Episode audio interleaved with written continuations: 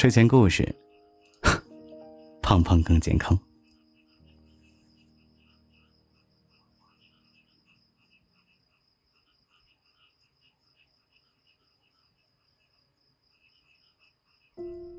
为了保证人间的人口质量，地府最近出台了一项新的规定：超过一定体重的鬼魂呐，不能投胎。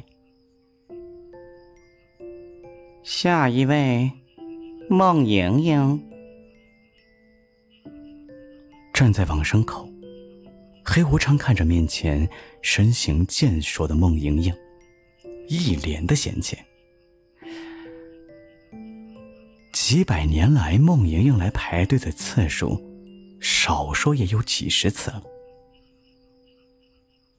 可每一次都被扣下来，真不知道他什么时候能够转生。胡长大哥，哎，你先别叹气啊！你放心，我这次肯定能投胎。孟莹莹脱下鞋，深吸了一口气之后，站在了体重秤上。滴滴滴滴滴滴滴滴滴，体重秤的指针远远超过了标准体重，甚至负荷过重，碎裂 了。完了完了，这次又被扣下来了。哦，虽然胖了点儿，但也挺可爱的嘛。判官捏了一把孟莹莹肉嘟嘟的小脸儿。同时期进的地府啊，判官已经成了地府响当当的二把手。可他孟莹莹却连投胎都投不了。孟莹莹推开他的手，哀叹：“可爱有啥用啊？”不能投胎也是白打呀！判官和孟莹莹有几百年的交情了，看他愁眉不展，自己心里也不好受。如果你真想投胎啊，或许我能帮你一把。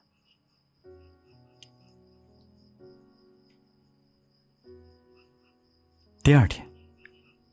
看到判官给自己准备的哑铃、沙包，孟莹莹心里是崩溃的呀。这，这就是你说的办法？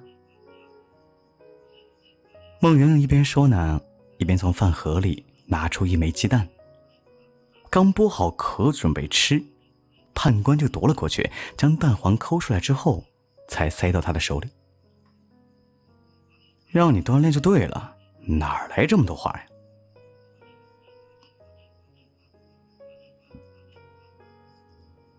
可要想减肥，哪有那么简单啊？白天，孟莹莹扛着几十斤的哑铃，腿上也绑了沙包，拼命的奔跑。晚上呢，孟莹莹坐在瑜伽垫上练习各种高难度姿势，判官则蹲在一旁，用一杆笔在纸上画孟莹莹的表情包。其他鬼们看到孟莹莹减肥，个个是捧腹大笑，谁都不相信她能够瘦下来。每每有人围观，判官都会将他们赶走。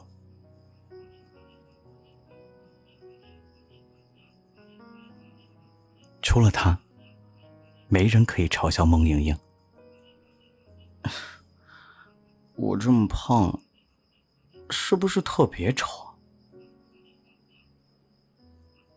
看着身上一团肉，孟莹莹有些丧气。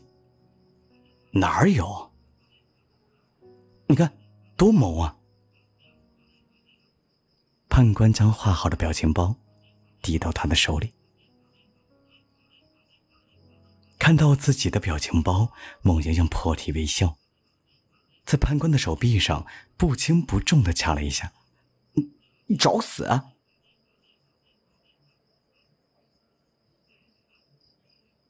纸上的孟莹莹，虽然脸上的表情搞笑，可身材都被判官画的苗条纤细。他知道，判官是在鼓励自己。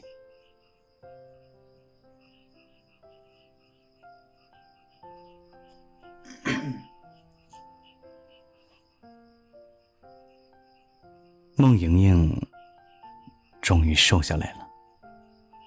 站在往生口的队伍里，大家都不敢相信眼前这个美女以前是个体重近两百斤的胖子。如果我投胎了，下辈子可就不记得你了。你还有话要跟我说吗？孟莹莹试探性的问道。我想。话到嘴边啊，判官却匆匆改口：“我想起来还有工作没完成啊，就不送你了。”背对着孟莹莹缓步离开，判官的心紧张的砰砰砰砰直跳。嗯，反正投胎后孟莹莹都会忘记自己。那句话。说不说都是一样的。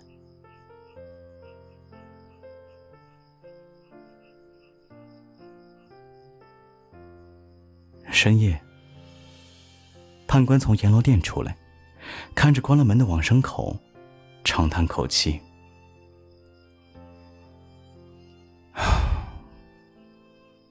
他应该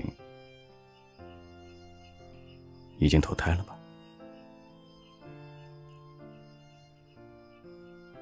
回家的路上啊，经过奈何桥时，他闻到阵阵的香气。工作完成了吗？只见孟莹莹站在一口大锅旁边，手里端着一口盛满汤的锅，啊呸，盛满汤的碗。嗯，你你怎么没有投胎啊你？判官是又惊又喜。孟莹莹将一碗汤喝了个干净。风轻云淡的回答：“哈，我太重了，投不了胎。怎么可能？你身上是不是装什么重物了？”判官不可思议的仔细打量孟莹莹一圈儿。对呀。见判官如此紧张，孟莹莹甜甜一笑，踮起脚尖，凑在判官的耳边说。我心里呀，装着一个你呢，你说中不中啊？